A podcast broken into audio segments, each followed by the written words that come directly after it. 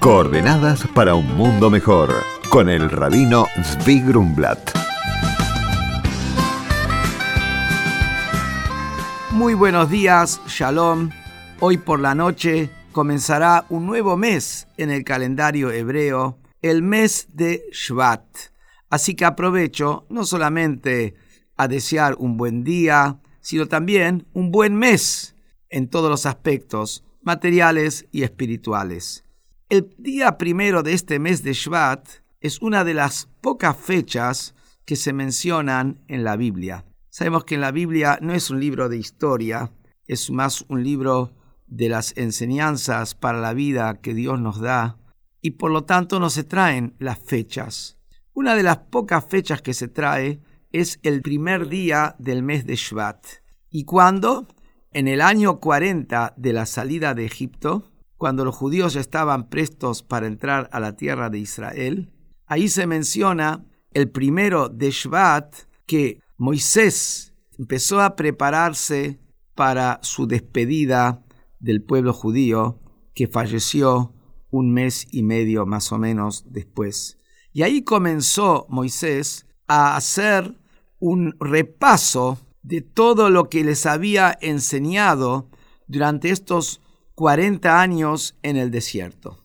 Pero lo que también nos dice eh, los sabios, que en ese día Moisés tradujo la Torá a 70 idiomas.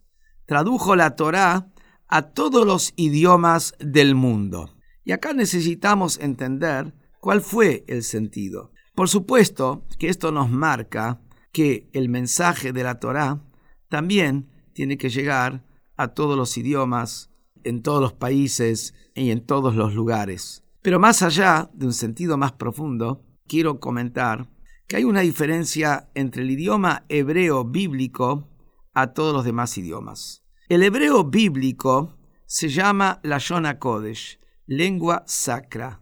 ¿Por qué? Uno de los motivos es porque en esa lengua Dios se reveló a los profetas. En esa lengua Dios transmitió su sabiduría.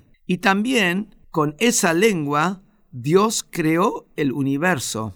Como dice en el Génesis, que Dios dijo haya luz, dijo Dios que haya vegetación, Dios creó toda la existencia a través de su palabra. ¿Y en qué idioma? En el idioma sacro el idioma hebreo bíblico. A diferencia de los demás idiomas, que son producto de la evolución, como las ciencias que desarrollan y estudian la evolución de todos los idiomas. Quiere decir, el idioma hebreo es el idioma de Dios. Los demás idiomas son el idioma del hombre. ¿Qué implica traducir la Torá del idioma sacro a los idiomas del hombre, a las 70 lenguas? que la palabra divina tiene que penetrar en lo humano.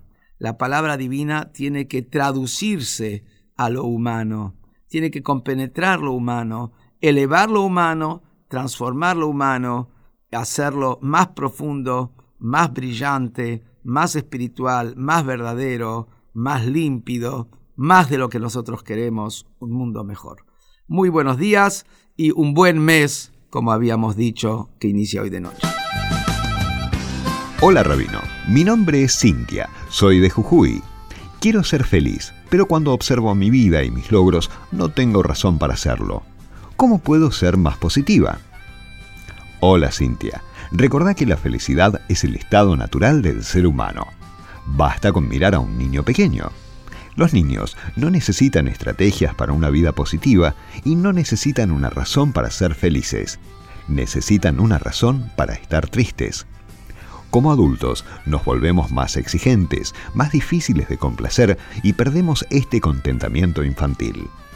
Cuanto más nos preocupamos por nuestra propia felicidad, más lejos estamos de lograrlo. En cambio, en cuanto nos olvidemos de lo que necesitamos y lo que deseamos recibir y nos concentremos en para qué nos necesitan y el bien que podemos hacer por los demás, nuestra alegría infantil volverá y seremos felices. Por consultas al rabino pueden escribirnos a coordenadas.jabad.org.ar. Coordenadas para un mundo mejor con el rabino Zvi Grumblat. Shalom y Shavuot